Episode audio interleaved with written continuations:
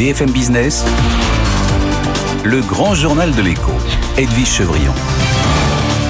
Et tout de suite, on part au siège du BMW où nous attend euh, Nicolas Peter, qui est directeur financier, membre du directoire du constructeur automobile allemand. Nicolas Peter, euh, bonsoir. Merci d'être euh, avec nous. BMW a publié ses résultats. On va les commenter tout de suite. Bonsoir. Merci beaucoup de nous avoir attendus, Nicolas Peter. Une question d'abord, peut-être avant de commenter ces résultats à 2021 qui sont très bons, plus de 110 milliards de chiffre d'affaires, une bonne rentabilité, mais déjà vous avez prévenu, la crise ukrainienne va peser sur les comptes 2022. Quelle est la situation pour vous, BMW, avec ce, euh, conflit euh, russo-ukrainien?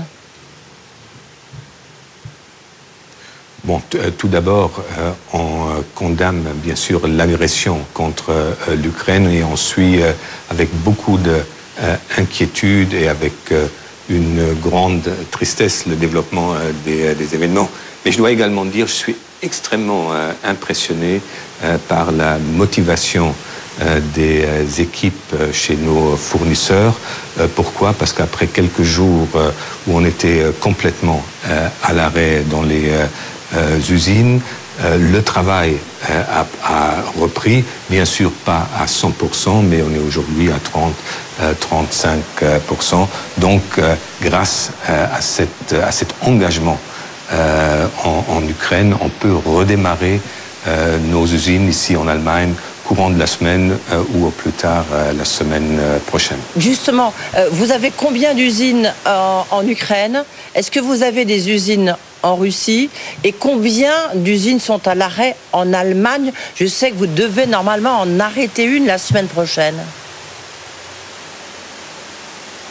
Alors, euh, pour, euh, pour, euh, pour le moment, il y a deux usines en Allemagne, celle de Munich et celle de Dingolfing, qui est à l'arrêt, mais elle va reprendre mm. probablement demain ou au plus tard vendredi, tous les, euh, tous, les, tous les deux. Nous n'avons aucune euh, usine en, Ukraine, mais on a des fournisseurs, surtout des fournisseurs de harnais de, de câbles extrêmement importants. En tout, six, six fournisseurs qui sont en, en, Ukraine, mais tous les six ont repris le, le, travail, comme je disais, pas à 100%, mais 30-35%, ce qui est déjà compte tenu de la situation euh, compte tenu des conditions euh, de travail, euh, un effort extraordinaire.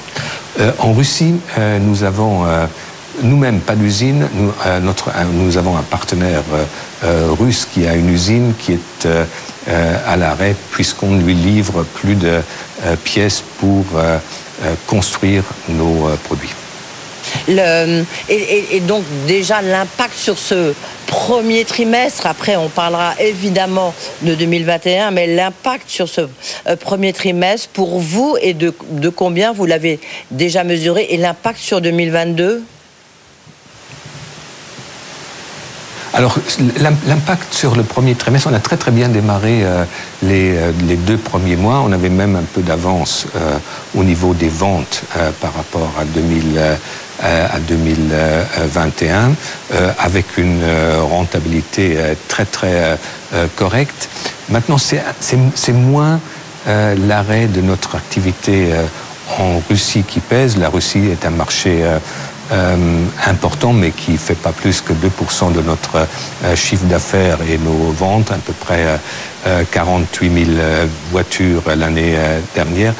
mais c'est surtout l'interruption au niveau des fournisseurs en Ukraine qui a impacté la fin du, du, trimestre. Et c'est exactement pour cette raison qu'on a euh, si, vous, si vous m'aurez demandé euh, il, y a, il, y a, quatre semaines ou cinq semaines quelle est votre prévision euh, pour 2022, mhm. je vous aurais dit bon une légère croissance au niveau des ventes. Là, on table sur un développement pour l'exercice 22 qui sera stable, donc à peu près au niveau de 2021, c'est-à-dire 2,5 millions de véhicules au niveau euh, mondial. Et pareil pour euh, notre rentabilité. On a très bien démarré 2022, euh, donc on aurait normalement vous donner une fourchette pour la rentabilité entre 8 et 10% pour l'exercice 22. Là, on est plutôt entre 7 et 9, 9 à cause des événements qu'on vient de discuter et de décrire. Euh, Nicolas Peter, euh, vous avez donc publié vos, vos chiffres d'affaires et, vos résultats pour 2021. Je les rappelle brièvement, 111 milliards d'euros en hausse de 12%. Vous venez de, le dire, ça fait 2 millions et demi de véhicules, euh, un bénéfice de 12 milliards et demi. Donc quand même, vous triplez votre bénéfice et une marge bénéficiaire très très large de 10,3%, votre plus haut depuis 2017. Est-ce que vous auriez pu faire mieux? S'il n'y avait pas eu cette crise sur les semi-conducteurs, sur les, puces électroniques, et puis s'il n'y avait pas eu euh, peut-être cette crise de la Covid qui fait que vous avez été, euh, les véhicules neufs ont été très demandés, donc vous n'avez pas pu suivre. Oui, alors effectivement, euh, probablement on aurait pu vendre en 2021 un peu plus, surtout sur le dernier trimestre. Si vous regardez euh, les résultats du dernier trimestre, on a à peu près un, retard au niveau des ventes de 80 000 euh, euh, véhicules par rapport à 2020. néanmoins, on a vu la rentabilité par unité fortement progresser partout, partout dans le monde. Et je pense que pour cela, il y a deux explications, il y a deux raisons. Premièrement, euh, la, qualité euh, de nos produits. On a un portefeuille de commandes euh, exceptionnel. Moi, ça fait 30 ans que je suis avec le plus, un peu plus de 30 ans que je suis avec le groupe. Je me souviens pas qu'on avait un portefeuille aussi important comme celui que nous avons en ce moment. Et la deuxième raison, c'est bien sûr que, comme vous le dites, à cause des, de la des, challenges autour des semi-conducteurs, la production était limitée, ce qui a également euh, aidé en 2021 et ce qui continue euh, aussi en 2022. Le, vous avez été, euh, vous avez été évidemment très impacté par ce qui s'est. Tiens, vous avez rappelé un million de véhicules pour des risques d'incendie. Où est-ce que vous en êtes chez BMW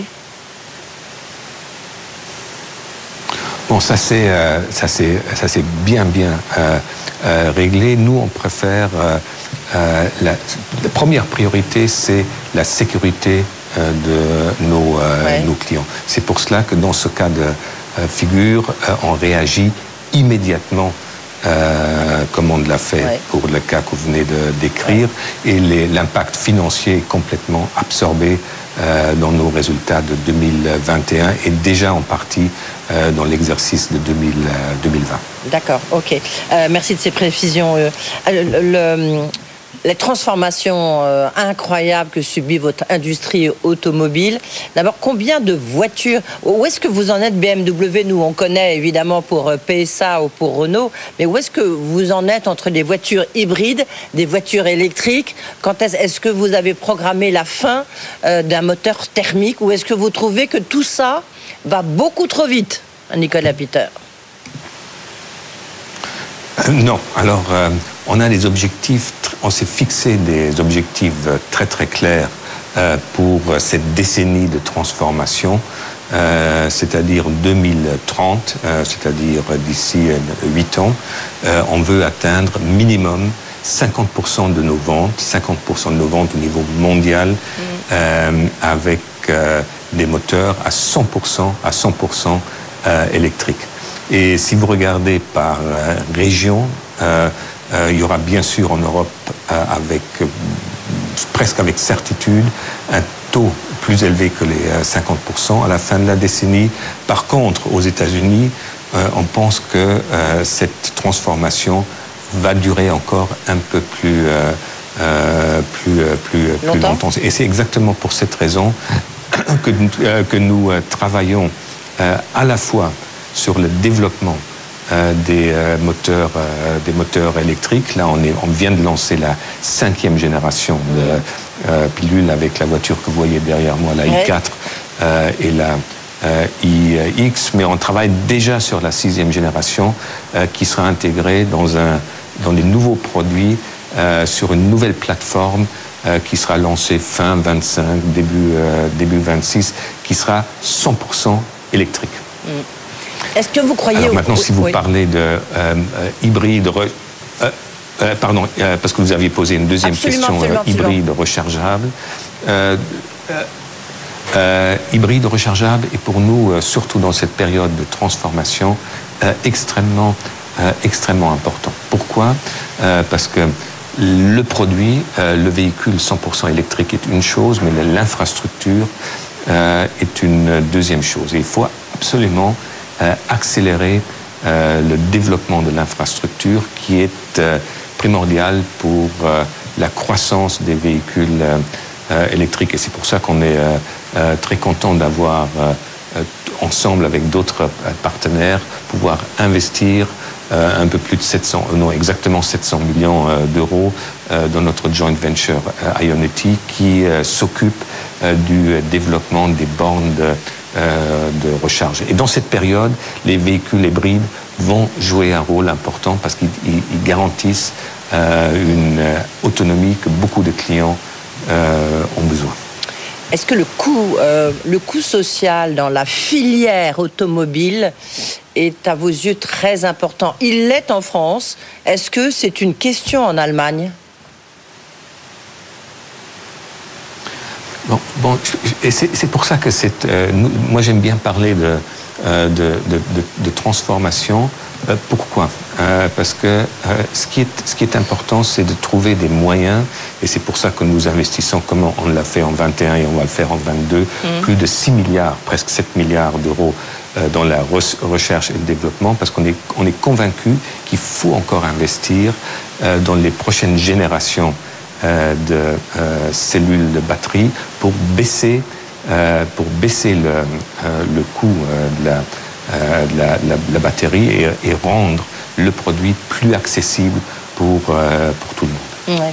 Euh, deux, petites questions rapidement, pardon. Intel a donc choisi de fabriquer ses usines de puces électroniques chez vous en Allemagne et non pas en France. à votre avis, pourquoi? Parce qu'il y a des géants comme BMW qui sont près, près d'eux ou qui seront près d'eux je pense que l'emplacement de Magdebourg qui a été choisi euh, euh, par Intel est un bon emplacement euh, si vous regardez la, mmh. carte européenne. et ce qui est important, c'est d'avoir de la production en Europe. Je pense que c'est vraiment ça qui, qui, qui, qui, compte. et nous, on est très très contents. Pour nous, ce n'était pas la question est-ce que c'est en Allemagne ou dans un autre pays en Europe? L'important, c'est d'avoir une production en Europe. Oui, mais c'est en Allemagne. Et juste pour conclure, c'est vous qui allez, vous êtes le partenaire BMW, partenaire officiel de, du Festival de Cannes. Vous remplacez Renault, un constructeur français. pourquoi? Pourquoi est-ce que vous devenez partenaire du festival? Non, parce que premièrement, le, le, festival a cherché d'avoir un partenaire qui est vraiment concentré sur la durabilité et, et, et l'électrique. nous, on a commercialisé l'année passée plus de 100 000 véhicules électriques. On va plus que doubler cette année, donc à peu près 10% de nos ventes au niveau euh, mondiales vont être 100% euh, électriques. Et pour nous, le Festival de Cannes est une des plus belles plateformes au niveau, parce que c'est une plateforme vraiment mondiale euh, pour aussi montrer notre savoir-faire avec des produits comme la i4, comme la iX, et on va lancer dans, quelques, dans quelques semaines une nouvelle série 7 qui sera également 100% électrique. Voilà, et pour les stars américaines. Merci beaucoup Nicolas Peter d'avoir été avec nous un directeur financier, membre du directoire de BMW, en direct du siège du constructeur automobile allemand. Tout de suite, le journal. BFM Business, le grand journal de l'écho, l'alerte Le Chypre. Bonsoir Emmanuel. Bonsoir Edwige. On revient sur la note de l'INSEE qui a été publiée euh, mm. à 18h. Euh, on a dit un mot sur les conséquences de la croissance. Et là, vous dites, euh, un peu pour la première fois, on commence à mesurer l'impact de ce conflit ukrainien sur le pouvoir d'achat des Français. Oui, alors à événement exceptionnel, euh, note de conjoncture euh, exceptionnelle. Hein. D'habitude, euh, l'INSEE nous donne ses prévisions pour l'ensemble des six premiers mois de l'année, puisqu'on est au mois de mars. Là, l'INSEE nous dit c'est tellement incertain, notamment au niveau des prix de l'énergie sur les mois qui viennent, qu'on se concentre sur le premier trimestre et puis on donne une tendance juste pour le deuxième trimestre. Et c'est intéressant de voir comment l'INSEE évalue ce choc sur le premier euh, trimestre. Alors d'abord, l'effet du fameux bouclier euh, énergétique, il est quand même extrêmement spectaculaire, puisque si on n'avait pas contenu la hausse des prix du gaz et de l'électricité à 5,5 et 4,5%, eh bien, on n'aurait pas 3,5% d'inflation aujourd'hui, on en aurait plutôt 5. Et ça, ce serait euh, quand même euh, considérable. Mais malgré ça, malgré ça, le pouvoir d'achat va diminuer euh, au premier trimestre, moins 1,4% par famille. C'est du jamais vu depuis la fin 2012. Rappelez-vous, la fin 2012, c'est le coup de massue fiscal de François Hollande et Jean-Marc Ayrault. Et l'autre fois où on a vu des résultats aussi, aussi mauvais, c'était pendant le deuxième choc pétrolier au début des années 1980. Euh, Alors, il y a un petit effet quand même euh, statistique, c'est qu'en gros, il y a le, contre-coup de la prime inflation qui a été versée au trimestre d'avant. Mais enfin, quand même, si on regarde sur six mois, ce sont les pires euh, six mois depuis 2012. Donc c'est un choc quand même assez euh, considérable malgré les aides. Le, un mot, est-ce qu'on peut dire qu'on peut espérer de bonnes nouvelles en tous les cas côté salaire? Alors oui, alors c'est ça, hein, c'est toujours euh, la problématique pouvoir d'achat, c'est toujours évidemment d'un côté euh, les ah bah, dépenses, la hausse des prix, etc. Et puis les les salaires. Et là, effectivement, il y a quand même des, des bonnes nouvelles. D'abord parce que il n'y a jamais eu autant d'entreprises qui ont annoncé à l'INSEE que les hausses de salaire allaient être substantielles. Mhm. Il y a deux tiers des entreprises qui disent qu'elles vont augmenter les salaires de façon substantielle. On va avoir aussi des revalorisations du SMIC quasi mécaniques avec euh, l'indice des prix de, de l'inflation. Et donc, on va se retrouver avec un salaire moyen qui pourrait augmenter de 2,5 à 3% ce qui est quand même là, pour le coup, du jamais vu depuis 2008. Euh, donc, ça compensera, euh, ça compensera un peu, mais sachant que on aura quand même une inflation qui, c'est un des rares indicateurs que donne l'INSEE pour le printemps, hein, sur la période euh, avril, mai, juin, c'est quand même une inflation qui sera toujours à 4,5%. Euh, donc c'est pas c'est pas rien, et notamment hmm. à cause non seulement des prix euh, énergétiques, mais à cause aussi des prix euh, alimentaires.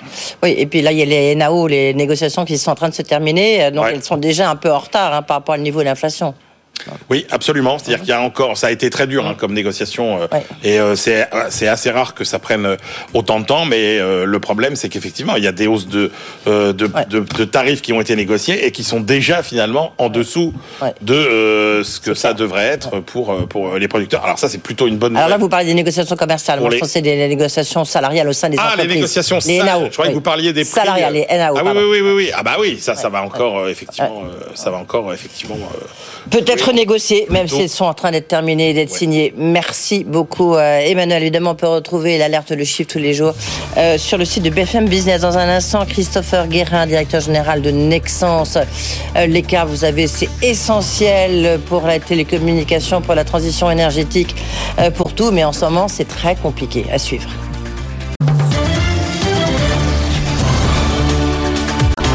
BFM Business le grand journal de l'écho.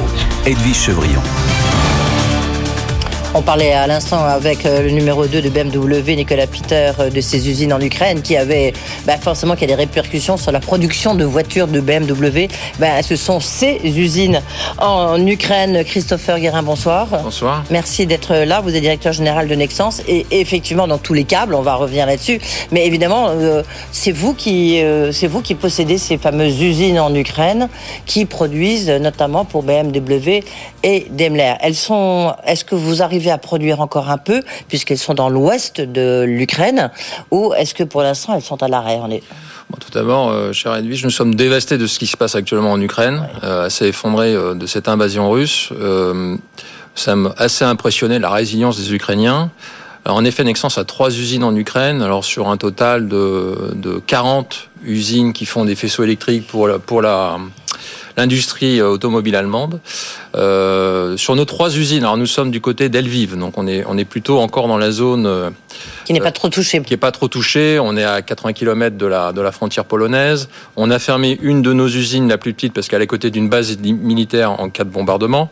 On a rapatrié l'ensemble de nos équipements et nos, et nos équipes sur les deux grosses usines. Actuellement, on tourne à 80 80%. C'est assez impressionnant. Euh, bien sûr, on force personne à venir travailler, mais on a une, une, une, volonté de nos équipes à être présentes. On travaille même de jour et on travaille de nuit. On a opacifié nos ouvrants à cause des drones qui circulent euh, dans la région, les drones russes. Euh, mais aujourd'hui, alors bien sûr, c'est un... Il faut savoir que les faisceaux électriques, c'est un, un, un, métier très très compliqué qui nécessite énormément de doigté. Donc il y a 85% de personnel féminin et on a 20% de 15% de notre personnel masculin qui est parti à la guerre. Euh. Mais aujourd'hui, on tourne à 80%. Donc aujourd'hui, Nexens n'arrête pas euh, les usines allemandes, mais beaucoup de nos confrères qui ont des usines plus proches de Kiev ont, ont arrêté leur production. Donc c'est pour ça qu'il y a des ruptures de chaîne assez importantes. Oui, il va y avoir une, une rupture. C'est, c'est, quand on, on, vous écoute, euh, Christopher Guérin, on voit d'abord qu'on risque quand même euh, d'avoir une vraie pénurie euh, pour la, l'industrie euh, automobile, mais l'industrie euh, en général. Une de plus. Une de plus. Euh, on risque d'avoir une pénurie d'électricité. On risque d'avoir aussi bah, une guerre du cuivre. Pour vous, c'est essentiel parce que tout ce que vous fabriquez, c'est le cuivre et l'aluminium. J'ai juste une toute petite question euh, qui, me préoccupe. Euh, on disait qu'il y avait un risque de la part des Russes de couper les câbles sous-marins que vous faites. Euh, est-ce que est-ce que c'est exact? Non, je pense pas. Enfin, je j'ai pas beaucoup d'informations là-dessus, mais non, je pense pas qu'il y ait de risque. Là, ça serait vraiment une escalade très très très forte dans le cadre du, de la problématique télécom. Je, je n'y crois pas moi. Non, vous ne croyez pas. Non. Il n'y a aucun risque sur les, les, aucun risque sur les câbles sous-marins. Non, je ne pense pas. Non. Non, non, non mais c'est important mais... hein, parce que euh, on peut effectivement. Euh, alors, je crois qu'ils aspirent les données. En fait, ils mettent des petits robots qui aspirent les données plutôt que de couper les câbles. Hein, c'est ça? Je sais pas. Oui, voilà, c'est l'idée. Euh, Là, on est dans l'espionnage français. Là, j'en sais rien du tout. Comment euh, comment est-ce que comment est-ce que vous pouvez euh, imaginer la suite? Christopher Guérin. Comment est-ce que vous voyez votre business? Est-ce qu'il va être entamé par justement, vous, vous êtes un peu au cœur de ce conflit géopolitique? Oui, j'ai écouté, euh, enfin on l'est tous. C'est pas un Oui, oui, on l'est tous. Hein, vous savez, parlait de, de flux énergétiques. Depuis la Seconde Guerre mondiale, aucun industriel, aucun citoyen européen n'a eu euh, l'angoisse de ne manquer d'électricité. Potentiellement, ça pourrait arriver. Donc ça, c'est quand même un phénomène euh, euh, jamais vu auparavant. J'ai écouté le, euh, le discours de Bruno Le Maire qui parlait de voilà de choc pétrolier des années 70, de stagflation. Moi, dans mon domaine, dans notre domaine de l'infrastructure électrique, je ne crois pas au risque de stagflation parce que la stagflation, ça veut dire croissance ralentie, chômage élevé et inflation forte. Alors l'inflation, elle est là. On va en parler à cause des matières premières. Le chômage est plutôt en baisse et, par contre, on est au devant d'une croissance exceptionnelle. En fait, on est dans les infrastructures, dans euh, dans un moment du siècle qui généralement apparaît uniquement deux fois. C'est-à-dire qu'on a eu la fait électricité en 1890 et en 1920. On a bâti les premiers réseaux électriques. Vous savez, on avait les premiers étages d'immeubles qui, étaient, qui avaient l'électricité et pas les derniers. Donc, c'était les premiers câblages électriques. 1950-1970, ça a été la grande base d'investissement sur la génération d'électricité sur les réseaux électriques. Et là et en fait, en 70, c'était la fin des 30 glorieuses. Ouais. Et là, on est au démarrage d'une nouvelle forme de 30 glorieuses des infrastructures électriques. La demande, elle est énorme. Elle est énorme. Pourquoi ah oui, Parce que le basculement des énergies renouvelables plus le renouvellement des réseaux électriques. Vous aviez Nicolas Peter qui parlait de voitures électriques. Il faut bien les câbler le réseau. Il faut augmenter les oui, stations. Mais là, il y a un énorme problème. C'est pas vous que je vais l'expliquer. C'est que vous avez une pénurie, voire une guerre de matériaux.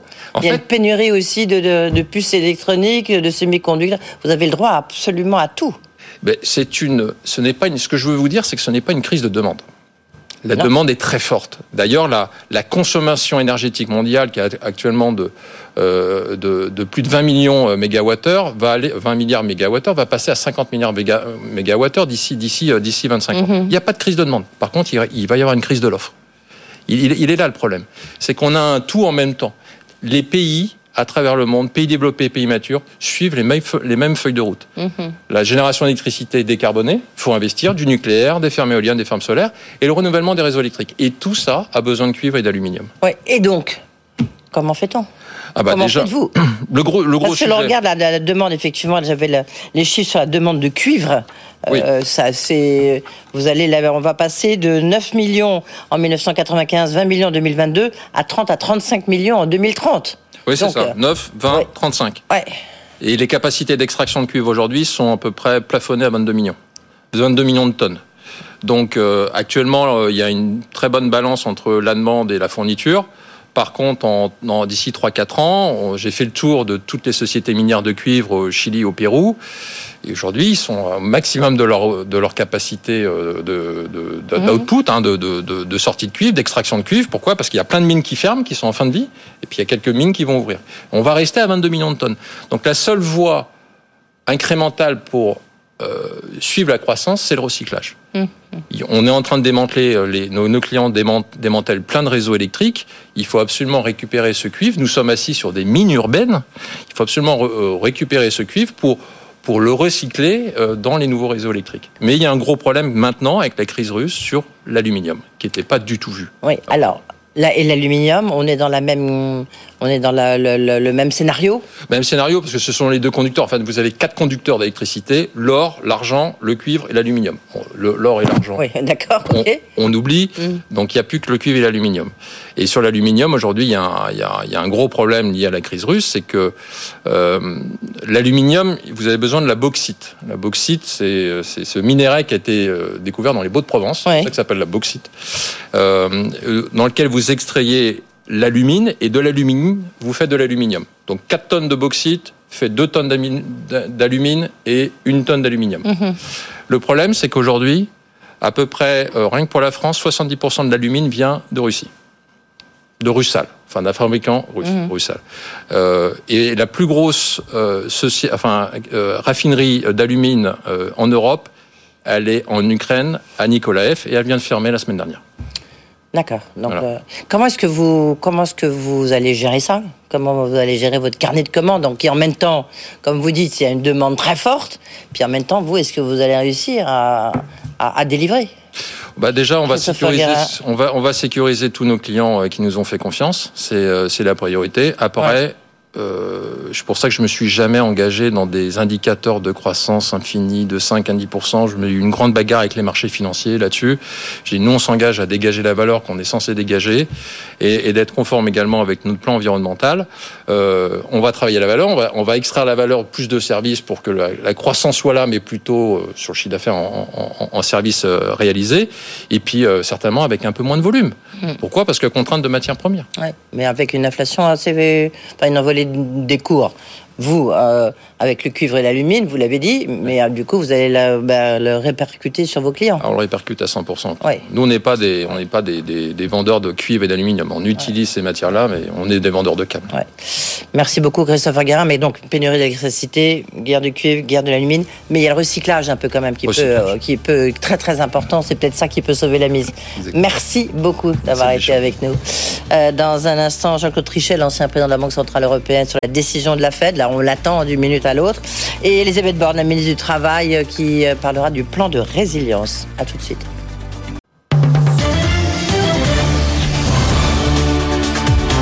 BFM Business, le grand journal de l'écho, Edwige Chevrillon.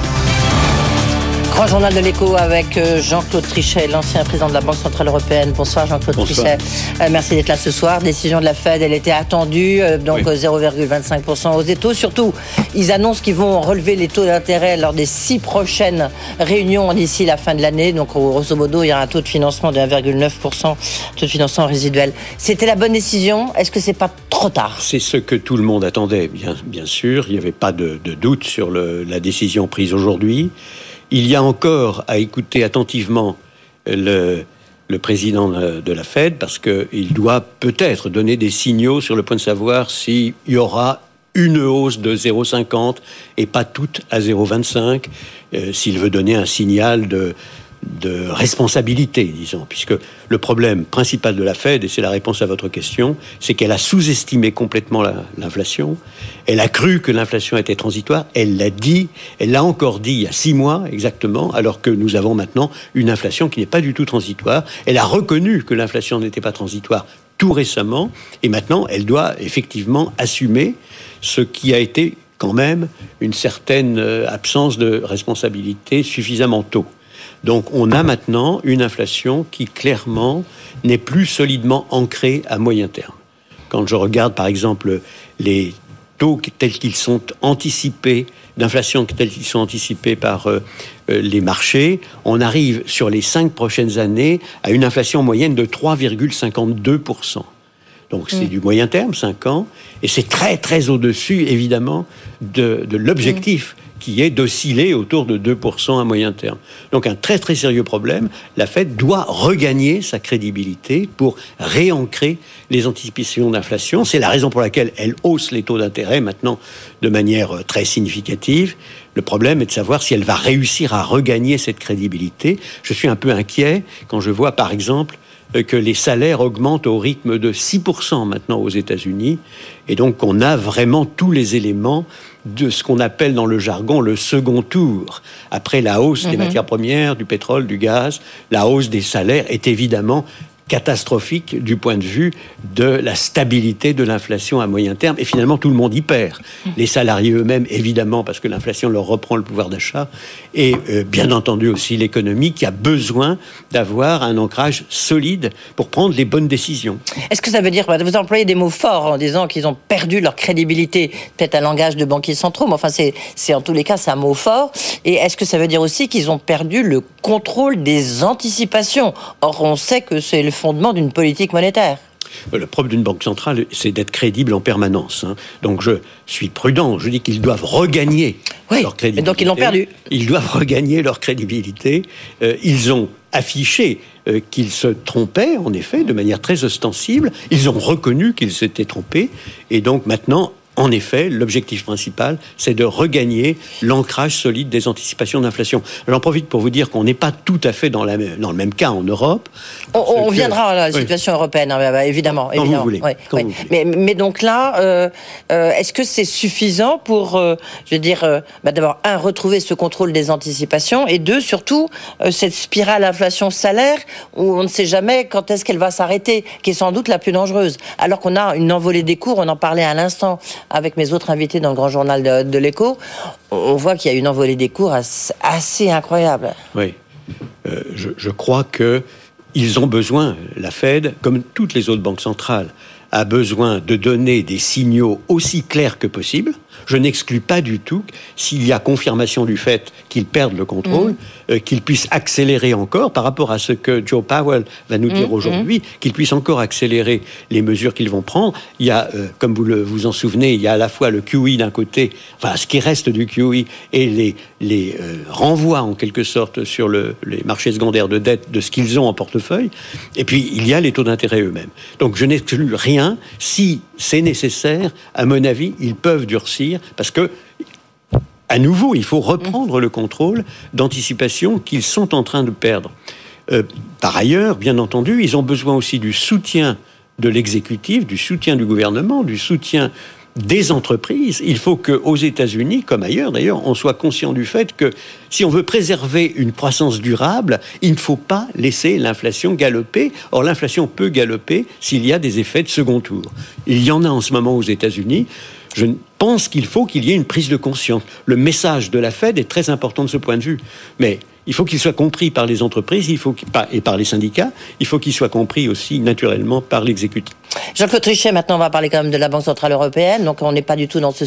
Enfin, on n'est pas du tout dans ce scénario. Il n'y a pas de hausse des taux tout de suite. En tous les cas, c'est ce qu'a dit Christine Lagarde, même si, comme vous dites, il y a des outils qui, pourraient être euh, permettre un resserrement euh, monétaire un peu plus tôt. La question qu'on peut se poser, c'est est-ce que la BCE euh, sous-estime elle aussi le niveau d'inflation? Alors, c'est vrai, c'est un fait. On n'est pas dans la même situation aux États-Unis et en Europe. Je regarde l'inflation sous-jacente, qui est très importante parce que c'est l'inflation sans les éléments de, hausse spectaculaire de prix des matières premières, du, du gaz et du pétrole. Là, on est à 2,7%, ce qui est déjà beaucoup et très au-dessus, bien entendu, des 2%. Mais euh, aux États-Unis, ils sont à 6. Voyez Donc, on, on est dans deux univers assez différents. Et c'est la même chose, évidemment, pour l'inflation apparente, qui est aussi beaucoup plus élevée aux États-Unis qu'en Europe. Donc, Quant aux anticipations d'inflation, je ne peux pas dire au moment où je parle, et c'est très très heureux pour les Européens, qu'on en a perdu le contrôle. hein. Le, le marché, aussi bien que les, les économistes de la Banque Centrale Européenne et public en général, pensent qu'en 2026, on sera à 2%. Donc on n'est pas comme aux États-Unis, on ne perd pas le contrôle. Alors, ceci dit, il faut que la Banque Centrale Européenne soit aussi crédible que possible. C'est pour cela qu'elle a eu raison de donner un signal de durcissement qui était parfaitement bienvenu la dernière fois. Certains l'ont critiqué, certains Ouais. ont dit Ouais. c'est pas opportun parce qu'il y a la guerre en Ukraine, mais je crois qu'il était extrêmement nécessaire que la Banque centrale dise attention, j'accélère ma sortie euh, des, euh, du- de notre QI à nous, c'est-à-dire Ouais. des acquisitions euh, de dettes sur les marchés secondaires de dettes. Elle a bien fait de faire ça. Et à l'évidence, euh, à mon avis, à un moment ou à un autre, elle devra découpler complètement ce qu'elle continue à faire sur les achats de dettes et les taux d'intérêt. Parce que avec, Eh ben, comment vous avec faites une enfin, affaire- comment... parce que pour le moment, dans, dans leur, euh, les indications qu'ils donnent, si vous voulez, sur le lien entre les deux, ils disent on ne haussera les taux d'intérêt seulement après. Alors, avant, c'était. D'accord, donc vous voulez dire on peut faire les deux. après. Ce que vous dites comme message, euh, je, je crois qu'il faut être capable de jouer sur les deux tableaux indépendamment euh, l'un de l'autre. Ouais. Je pense que ce serait mieux personnellement. Mais enfin, bon, pour le moment, ce n'est pas ce qu'ils ont décidé. Au total, c'est vrai que quand on a une inflation sous-jacente à 2,7%, c'est bizarre d'avoir des taux d'intérêt à moins 0,50. Ouais. C'est clair. Bon, euh, dans une perspective, si vous voulez, de simple bon sens. Maintenant, la situation est difficile. Je pense qu'ils ont très bien décidé la dernière fois en prenant cette accélération de la sortie des acquisitions de dettes. C'est un bon signal. Ils augmentent leur crédibilité en, en faisant cela. Ils consolident leur capacité d'ancrer les oui. anticipations. Mais euh, dernière question, Jean-Claude Trichet, est-ce que vous n'avez pas le sentiment qu'avec ce conflit qui dure beaucoup plus que prévu, en tous les cas aux yeux de Vladimir, Vladimir Poutine, qui dure, du coup, on mesure toute l'ampleur des conséquences, on, en a parlé, que ce soit des fois en titane, des fois en cuivre, des fois, bref, toutes les matières premières, que ce soit les puces électroniques, que ce soit les semi-conducteurs. Et là, bah, ça va enrayer la Russie, il des conséquences très fortes sur la Russie, mais il y a des conséquences très importantes aussi sur nous. Est-ce que la BCE l'a suffisamment anticipé? La BCE, elle est, comme nous tous, hein, dans un état de très grande incertitude. Les gouvernements, les banques centrales, les entreprises. Donc, c'est très très difficile de prendre les décisions dans des cas de ce genre. Mais il ne faut pas perdre le nord magnétique, si je puis dire. Je trouve que la Banque centrale européenne n'a pas perdu le nord magnétique. La Banque centrale américaine non plus. hein. L'une et l'autre font ce qu'ils font dans des circonstances très difficiles. Maintenant, j'espère ardemment qu'on va en sortir parce que le coût pour nous de ces sanctions va être lui aussi considérable. Quand je regarde Ariane, quand je regarde la coopération qu'on avait dans le, dans le domaine de l'espace et de l'aéronautique, euh, il y a le titane que vous avez cité, il y a toutes sortes d'éléments qui sont très inquiétants. Ouais. Mais les marchés pensent qu'on va avoir une solution. Et euh, aujourd'hui, ils saluent la solution qu'ils prévoient proche. Ouais, On va voir. qu'on dit Il faut cas, rester d'une prudence. Juste une question, parce que la ministre du Travail, Elisabeth Borne, vient de s'installer. J'en profite pour la saluer. Bonsoir. Merci d'être euh, avec nous. On parle de plan de résilience. 25 milliards d'euros de plus, Jean-Claude Trichet. Est-ce que vous inquiétez pas quand même du niveau de, de la dette publique française? J'ai tellement souvent dit, effectivement, C'est pour ça que je vous pose la question. J'étais inquiet dans ce domaine. C'est un fait que Mm. nous avons une position par rapport aux autres pays européens comparables qui n'est pas bonne. Ouais. Et donc, euh, de ce point de vue-là, j'appelle toujours moi-même, quelles que soient les circonstances, à la plus grande prudence dans ce domaine. Nous dépensons trop par rapport aux autres en termes de pourcentage du produit intérieur brut. Eh bien, merci, comme ça, vous faites mon introduction. Merci beaucoup, Jean-Claude Trichet, d'avoir été avec nous. Euh, Donc, euh, ancien président de la Banque Centrale Européenne, tout de suite, Elisabeth Borne. Grand journal de l'écho sur BFM Business. Bonsoir Elisabeth Borne, rebonsoir. Euh, merci d'être là puisque donc euh, la présentation du plan de, résilience euh, tout à l'heure, 25 milliards d'euros, c'est vrai que ça commence à faire beaucoup avec le coût de l'énergie. On y reviendra. Donc juste, ce n'est pas du quoi qu'il en coûte, mais en même temps, il y a des mesures quand même fortes. C'est effectivement un plan ciblé. Vous l'avez évoqué, il y avait déjà des mesures qui avaient été prises, notamment pour protéger les Français face à la flambée des prix de l'énergie. Et là, l'objectif, c'est de protéger nos entreprises, de protéger aussi les ménages, hein, avec les mesures qui ont été annoncées le week-end dernier par le Premier ministre, notamment la remise sur les carburants de 15 centimes, et puis aussi d'accélérer notre sortie euh, de, la dépendance aux énergies fossiles. Donc il s'agit de protéger les entreprises, notamment celles qui sont très impactées par euh, la guerre en Ukraine. Ah, justement, euh, peut-être des précisions, parce que Caroline Morisseau nous a bien expliqué un peu en quoi consistait ce, plan de résilience, mais c'est quoi très impacté?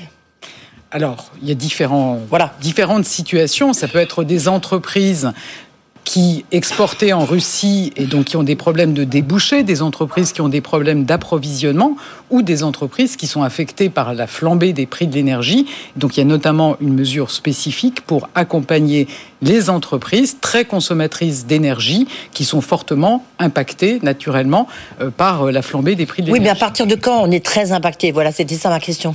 Alors, de façon technique, c'est quand, on, quand l'énergie représente plus de 3% de vos charges mhm. et que l'augmentation du prix de l'énergie vous fait passer dans le rouge. Donc dans ce cas-là, vous pouvez bénéficier d'une aide jusqu'à 50% du surcoût de l'énergie. Et est-ce que vous avez, puisque vous avez chiffré à peu près 25 milliards, donc le coût de ce plan de résilience, vous avez déjà 20 milliards, vous savez, euh, avant même les mesures annoncées par euh, le Premier ministre sur euh, la remise carburant de 15 centimes. Donc c'est tout ce qu'on a fait pour aussi, et je pense que ça va dans le sens de ce que disait Jean-Claude Trichet, aussi éviter de transmettre de l'inflation.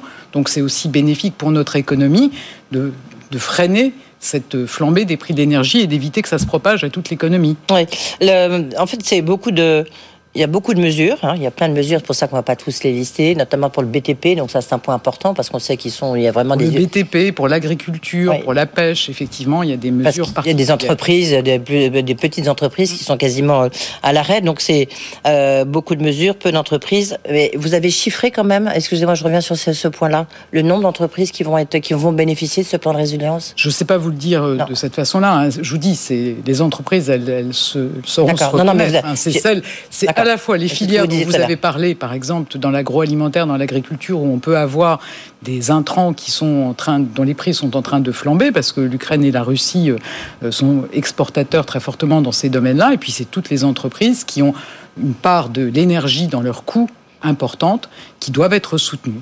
une des mesures phares, évidemment, du quoi qu'il en coûte, c'était les prêts garantis par l'État, les, PGE. Donc là, vous avez apporté des modalités, des précisions qui sont euh, euh, tout à fait intéressantes pour ceux qui nous écoutent. Alors, ces prêts, effectivement, vous savez que ça peut représenter jusqu'à 25% du chiffre d'affaires. Ceux qui ont déjà épuisé euh, leur capacité euh, sur ces prêts garantis par l'État pourront aller jusqu'à 35%. Oui, et il y a des nouveaux, un nouveau plan euh, garanti par l'État, une sorte de nouvelle forme de PGE euh, qui serait plus à court terme. Est-ce que vous pouvez nous en dire un tout petit peu plus? Parce ah, que les modalités restent encore un peu floues. À préciser, toutes ces mesures, elles sont naturellement décidées au niveau européen on voit bien qu'on est en train de déroger aux règles habituelles d'aide d'État. Et donc, c'est des discussions qui sont encore en cours avec la Commission européenne.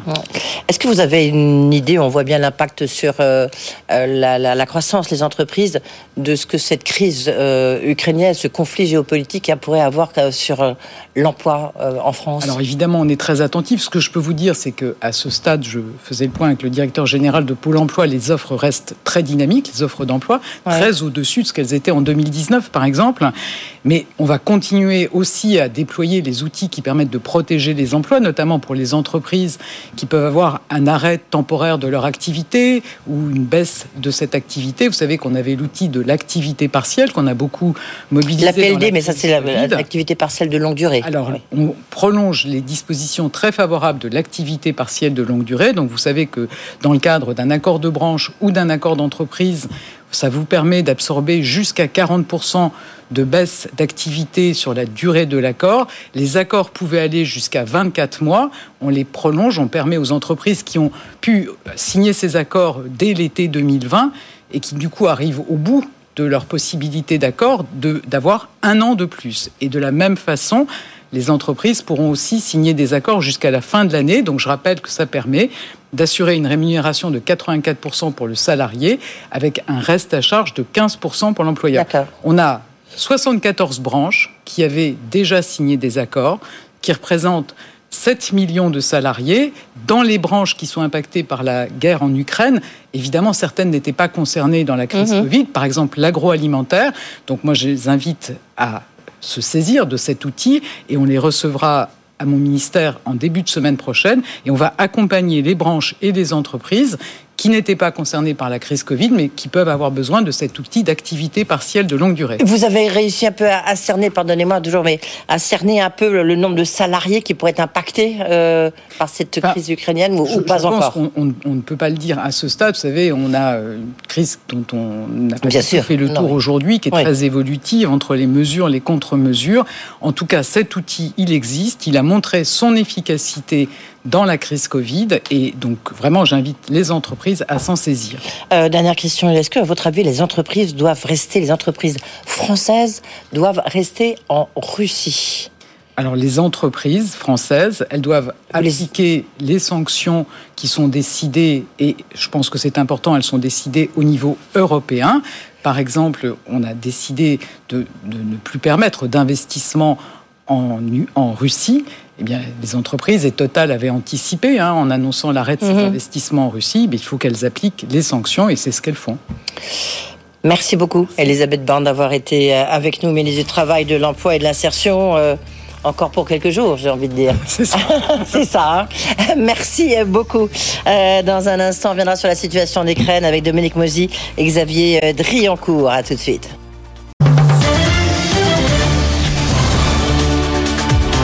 BFM Business, le grand journal de l'écho, Edwige Chevrillon. C'est l'heure de refait l'écho avec deux invités justement pour parler du conflit iranien, euh, ukrainien et euh, et russe, et puis aussi sur l'embargo du pétrole. Est-ce que c'est possible de trouver d'autres sources d'approvisionnement? On en parle avec Dominique Moisy, conseiller spécial à l'Institut Montaigne. Bonsoir euh, Dominique Moisy. Merci d'être là. Et puis face à vous, à vos côtés, euh, l'ancien ambassadeur euh, de France à Alger, Xavier Driancourt. Bonsoir. Bonsoir. si je vous ai demandé d'être là, c'est que vous publiez un livre justement sur l'énigme algérienne, chronique d'une ambassade à Alger. Et c'est vrai qu'on a un peu envie de savoir si l'Algérie pourrait peut-être prendre le relais par rapport euh, au pétrole et au gaz russe. Euh, est-ce qu'elle est en état? Est-ce que l'économie algérienne est en état? C'est vrai qu'on ne sait plus très bien. Permettez-moi de commencer par Dominique Moisy. Vous avez vu tout ce qui s'est passé cet après-midi, Dominique Moisy, avec le, discours de Joe Biden. Avez-vous le sentiment que, un, on va vers un dénouement du conflit?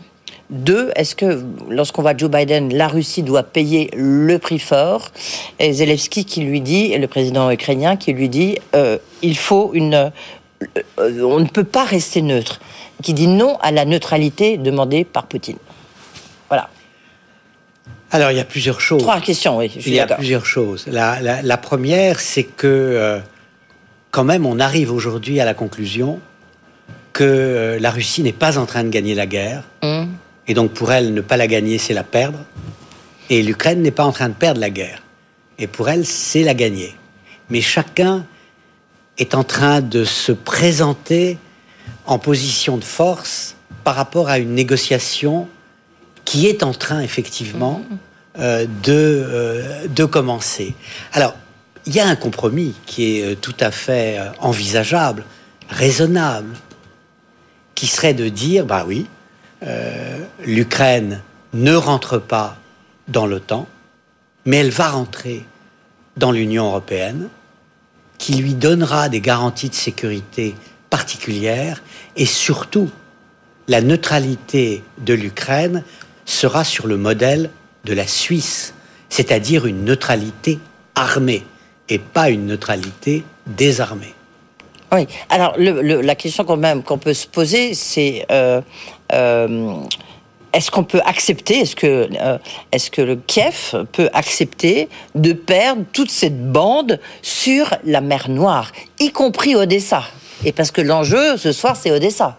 Oui, mais Odessa est toujours sous le contrôle des Ukrainiens, comme l'est la ville de Kharkiv, comme l'est encore la ville de Mariupol. Donc en réalité, si l'on cherche euh, ce que euh, le philosophe militaire euh, Sun Tzu, le pont doré, L'art de la guerre. qui soit euh, non refusable par euh, Poutine, on peut dire, eh bien, l'Ukraine reconnaît qu'elle a perdu la Crimée, qu'elle a perdu une partie de l'Est du Donbass, et la Russie reconnaît qu'elle a perdu l'Ukraine. C'est-à-dire que l'Ukraine restera un État souverain, indépendant, gouverné par un président qu'elle a choisi et élu démocratiquement. Comment va-t-on arriver à euh, ce processus? Dans quel calendrier? J'ai peur que entre aujourd'hui et le moment où peut-être on signera un accord, il y ait une escalade de la violence très grande. Parce que quand on négocie, on essaye d'être en position de force sur le terrain. Et il y a eu ce soir euh, une bombe qui est tombée sur le théâtre de Mariupol, où se trouvaient plus de 1000 personnes. On ignore encore euh, le bilan euh, de cette tragédie. Euh, est-ce que vous trouvez que les Occidentaux en, en, en font suffisamment? C'est un peu la question de ce soir. Joe Biden a encore promis un milliard de plus euh, tout à l'heure en réponse au président Zelensky, mais qui dit ne nous abandonnez pas. Est-ce que euh, il faut aller plus loin, notamment toujours avec cette question euh, du couloir aérien, de- d'exclusion aérienne? Mais est-ce que vous trouvez que l'Occident et les Américains en font suffisamment, Dominique Moisy? Il est courant de dire ils n'en font pas assez. Oui, non, non, mais je, je- mais je crois qu'ils ont fait beaucoup. Je crois qu'il y a un phénomène qu'on n'a absolument pas souligné suffisamment, c'est l'unité de l'Amérique derrière le soutien à l'Ukraine. Aujourd'hui, il n'y a plus cette polarisation euh, sur cette question euh, entre républicains et démocrates. Les républicains, en réalité, trouvent peut-être que Biden n'en fait pas assez et pas trop. Et je, je dirais, globalement, on a plutôt bien réagi. Nous nous sommes presque surpris nous-mêmes, parce qu'il y a eu un mélange de peur et d'indignation qui a fait que les divisions entre Américains et Européens ont été surmontées et que les divisions entre Européens ont disparu, pour l'essentiel. On, on va y revenir parce que mais une des grandes questions effectivement c'est de savoir et on voit l'impact on l'a vu avec la note de l'Insee l'impact quand même euh, de euh, le- le- le- l'embargo euh, russe des sanctions et puis de l'embargo russe enfin l'embargo français pardon sur le, le pétrole et le gaz l'impact que ça peut avoir sur nos économies, c'est quand même extrêmement fort. Est-ce qu'il faut aller jusqu'au bout ou pas, vous pensez? Est-ce qu'il faut un embargo total? Euh, Oui, dit les, États-Unis, c'est plus facile pour eux de le dire que pour nous, Européens. Qu'est-ce que vous en pensez? Je crois que nous devons comprendre que ce qui est en jeu est considérable et que pour la paix, la démocratie, l'ordre mondial, eh bien, nous devons consentir des sacrifices. Et plus on ira loin vite, moins les sacrifices seront en réalité douloureux. Ça veut dire Là- quoi, ben, pardonnez-moi ça veut dire, ça veut dire tout simplement que euh, Oui ou non Oui, oui, il faut, Il faut un embargo, oui total. progressif, progressivement, progressif, mais en disant aux Russes, vous savez, il peut devenir total. En, en réalité, la Russie est une puissance, est une puissance pauvre, contrairement à la Chine. C'est une puissance qui va devenir arriérée, qui va entrer dans l'obscurité si on lui coupe l'accès à la technologie. Et le nombre de Russes qui part est assez considérable. On parle Ouais. aujourd'hui de plus de 200 000 personnes qui ont quitté la Russie. Et 200 000 bien- personnes. ouais. Et, et- et- et des gens très éduqués, des gens très sophistiqués. L'avenir de la Russie est en train de quitter la Russie. Oui, elle est en train de se redevenir, peut-être peut-être pas 1917, mais enfin en tous les cas, de, retrouver un rideau de fer. C'est pas, c'est pas mal, 200 000 personnes. Oui, 200 000 personnes, c'est beaucoup. Je connaissais pas cette évaluation. Xavier Driancourt, je voyais évidemment réagir au propos de Dominique euh, Moisy. Je rappelle que vous avez été ambassadeur de France à Alger. Si je vous ai demandé d'être là, euh, d'abord, un, vous avez publié un livre justement sur la très intéressant sur la situation, euh, bah, sur ce qui se passe en Algérie. Finalement, là aussi, c'est pas un rideau de fer, mais enfin, on voit quand même que l'Algérie s'est beaucoup repliée sur elle-même. Mais on parle beaucoup du gaz algérien. Est-ce que euh, vous pensez que l'Algérie est capable de, de redevenir un vrai partenaire pour la France et pour l'Europe je crois qu'il y a un lien avec euh, l'Ukraine dont parlait Dominique Moïse, c'est-à-dire que l'Algérie, il y a eu aussi beaucoup de fuites des cerveaux, hein, beaucoup de gens qui ont quitté l'Algérie, qui continuent à quitter l'Algérie, euh, des ingénieurs, des informaticiens, des médecins, on en parle beaucoup. L'Algérie est un gros producteur de gaz et de pétrole, avec une économie euh, qui dépend vraiment du gaz et du pétrole. Nous-mêmes, dans les années 80-90, rappelez-vous, nous étions très dépendants du gaz algérien et on envoyait euh, Claude Chesson, euh, il y a longtemps, Jean-Marcel Jeannet, négocier, renégocier des contrats avec l'Algérie. Ce n'est plus le, cas aujourd'hui. nous dépendons à peu près 7-8% du gaz algérien, ce qui est assez peu beaucoup du gaz euh, norvégien et relativement peu encore du gaz russe, mais j'ai vu que les gouvernements italiens et espagnols se sont précipités à Alger pour négocier des contrats euh, avec l'Algérie. Donc euh, nous, nous nous tournerons peut-être à un moment ou à un autre vers l'Algérie à nouveau. Mais la France, c'est la France vis-à-vis de l'Algérie, ben, c'est toujours très compliqué. Justement, est-ce que vous, vous pensez que cette situation pourrait faire qui est euh, voilà, qui est de nouveau un lien qui se recrée sur des enjeux énergétiques. Il peut y avoir, il peut y avoir effectivement une occasion de renouer un lien euh, autour d'enjeux énergétiques, parce que toute notre relation avec l'Algérie, c'est une relation politique avant tout. Oui, politique.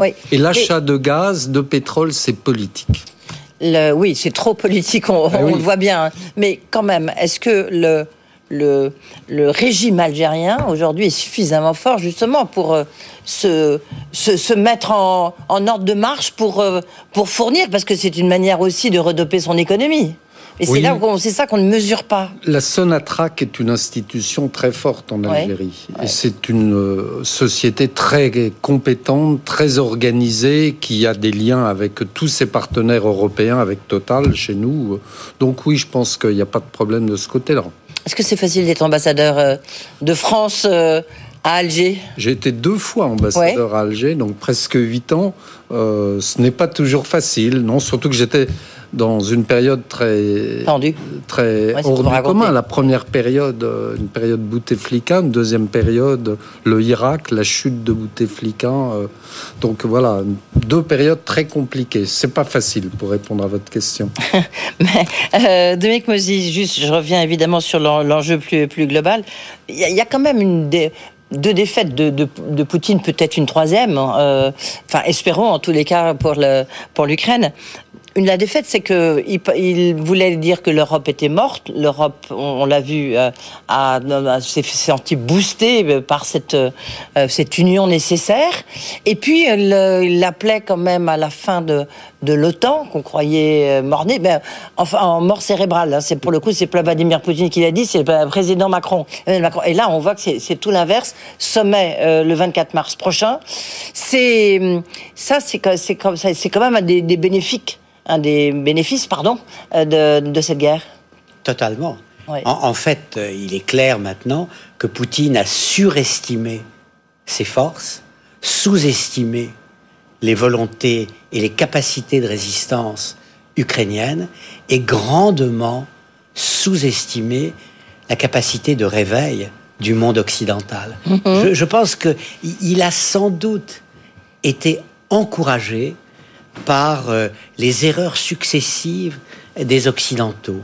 Euh, Obama en Syrie, euh, notre relative passivité mm. après l'occupation de la Crimée. Alors quand on revoit la Géorgie, de la, oui, dans la Géorgie aussi, quand, quand on relit l'histoire, ce qui est intéressant, c'est qu'il y a un parallèle qui s'impose, dont on ne parle pas assez, me semble-t-il. C'est ce qu'on appelait la guerre d'hiver entre novembre 39 et mars 40 mmh. entre la Finlande et l'Union soviétique. Eh bien, là, un tout petit pays avait résisté euh, à l'URSS, avait imposé en réalité un compromis, et à partir euh, du médiocre comportement euh, des armées soviétiques en Finlande, Hitler s'était dit ça va être facile, je vais envahir l'URSS. Et l'opération Barbarossa est un peu née de la guerre en Finlande. Et, d'une certaine manière, on, voit euh, à quel point l'histoire se répète euh, tragiquement, mais en même temps pour euh, les démocraties occidentales, c'est la démonstration que nous ne sommes pas si mauvais et que l'autoritarisme que vantent les Chinois et les Russes n'est pas si efficace. Est-ce que l'Ukraine doit rentrer au sein de l'Union européenne Absolument. Absolument, vous dites. Absolument. Oui, mais là, c'est de nouveau une provocation. Non bah oui, absolument, absolument. Je crois que c'est une provocation vis-à-vis de Vladimir Poutine, de nouveau. Ah, non, Donc ça veut dire que non, mais je crois. Mais vis-à-vis de recours, vous voyez, l'ambassadeur, il est d'accord avec moi. Absolument. mais je, je, crois que c'est les, les, les Ukrainiens euh, ont gagné le droit d'entrer dans l'Europe. Leur courage euh, devrait nous stimuler, nous rendre meilleurs et plus forts nous-mêmes. Et d'une certaine manière, ils sont déjà en Europe comme des réfugiés par millions. Euh, à un moment donné, euh, le président Macron a euh, dit que la procédure euh, d'admission de l'Ukraine devait être mise en marche, en route. Oui, mais Alors, il, y en a d'autres qui ont dit non. Oui, oui, eh ben, je, suis... Et notamment les Il y en a d'autres derrière. Oui, oui, je, tout à fait. Les pays baltes, la Moldavie. Oui. Tout à fait. Il y aura la Serbie. Alors, la, la Serbie, justement, s'est révélée dans le conflit. Oui très divisé, justement, avec, une partie, un problème. avec une partie qui soutenait euh, Poutine. Mais dans l'Europe des valeurs, il y a aujourd'hui l'Ukraine. Mais ce qu'on peut dire, c'est que la Russie est durablement loin, en tous les cas, de l'Europe et loin de nous. Non? Et elle a provoqué qu'elle ne voulait pas provoquer, c'est-à-dire la solidarité européenne, l'entrée peut-être de la Finlande, de la Suède dans l'OTAN, la solidarité de l'OTAN également. Elle a cristallisé l'identité ukrainienne autour de valeurs profondément européennes. C'est un repli de la Russie sur elle-même euh, aussi euh, bah, durable, et donc c'est euh, ça va comme à nous marquer. on va connaître. Joué, Et sans doute, elle a perdu. Alors il est essentiel que entre, le, entre ce qui se passe aujourd'hui, entre ce qui se passe aujourd'hui et ce qui se passera demain, il n'y ait pas, bien entendu, de catastrophe. Merci beaucoup. Euh, merci d'avoir été euh, avec nous. Donc, Monique Mozy, Xavier Driancourt, donc ancien ambassadeur en Algérie. Donc, le livre, euh, bah, voilà, si vous voulez tout savoir sur l'Algérie. Enfin, non, c'est presque une chronique, en fait. non, c'est oui, enfin, votre chronique d'ambassadeur à Alger. C'est une photographie de l'Algérie actuelle. Et ça permet de mieux comprendre les enjeux. Merci beaucoup. Merci à vous deux. Voilà, c'est la fin de ce grand journal. Évidemment, rediffusion ce soir. On se retrouve demain avec de nombreux invités, comme tous les jours. Bonne soirée. Le grand journal de l'écho sur BFM Business.